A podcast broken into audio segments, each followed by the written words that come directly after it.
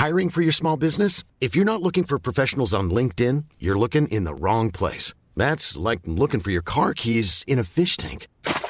LinkedIn helps you hire professionals you can't find anywhere else, even those who aren't actively searching for a new job but might be open to the perfect role. In a given month, over 70% of LinkedIn users don't even visit other leading job sites. So start looking in the right place. With LinkedIn, you can hire professionals like a professional. Post your free job on linkedin.com slash people today.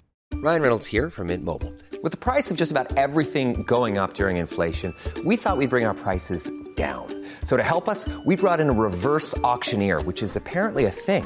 Mint Mobile unlimited premium wireless. Ready to get 30, 30, bit to get 30, bit to get 20, 20, 20, bit to get 20, 20, bit to get 15, 15, 15, 15 just 15 bucks a month. So, Give it a try at mintmobile.com slash switch. $45 upfront for three months plus taxes and fees. Promo rate for new customers for limited time. Unlimited more than 40 gigabytes per month. Slows. Full terms at mintmobile.com.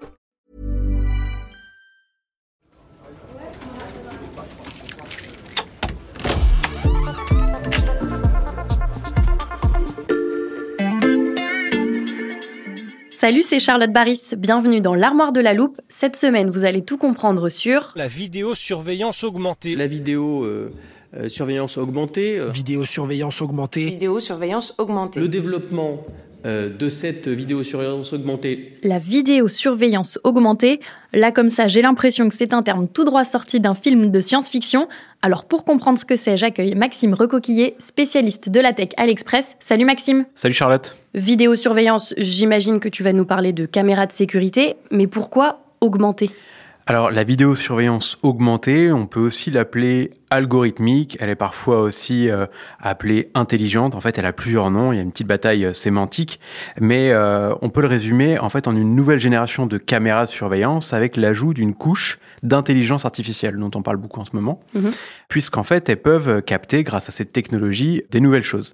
En gros, euh, ces logiciels ils peuvent analyser automatiquement et en temps réel des images captées par les caméras qui sont placées dans l'espace public, mais cette fois par exemple pour détecter des comportements qui seraient anormaux. Ces comportements anormaux, ça pourrait être quoi par exemple?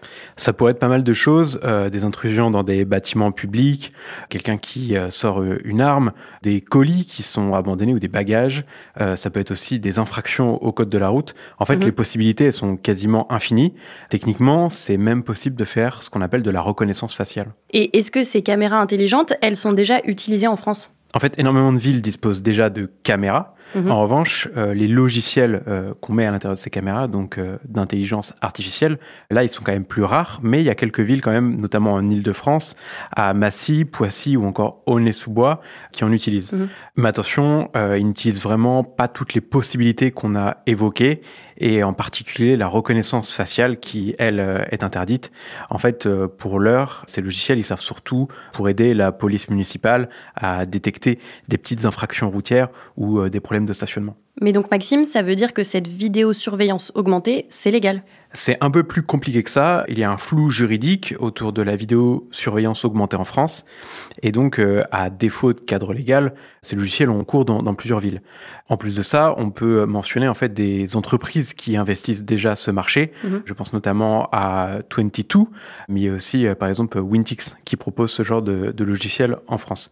Donc euh, il y a tout ce marché qui se développe et qui est même amené à progresser en France d'ici les années à venir. Et pourquoi? Parce qu'il y a un enjeu sécuritaire important, les Jeux Olympiques de 2024 à Paris. Euh, le gouvernement s'est donc posé la question de comment gérer euh, l'importante sécurité de cet événement. Et cela aboutit en fait à une loi euh, pour encadrer l'organisation des Jeux Olympiques. Et à l'intérieur de cette loi, il y a un article, c'est l'article 7, qui autorise donc à titre expérimental l'utilisation de cette vidéosurveillance augmentée. Et ça, eh bien, ça a provoqué une importante levée de bouclier. Parce qu'avec ces possibilités infinies, la vidéosurveillance augmentée inquiète forcément. Oui, alors d'abord de nombreux élus, notamment à gauche, et puis euh, des associations aussi. On peut citer la Quadrature euh, du Net, qui voit la vidéosurveillance augmentée, ou parfois résumée en VSA, comme une menace pour nos libertés. leur grande crainte, l'exemple souvent cité, c'est un peu le, le modèle chinois. Mhm. Plus largement, la vidéosurveillance, elle suscite euh, des débats autour euh, de son caractère anxiogène mhm. et parfois même euh, inefficace.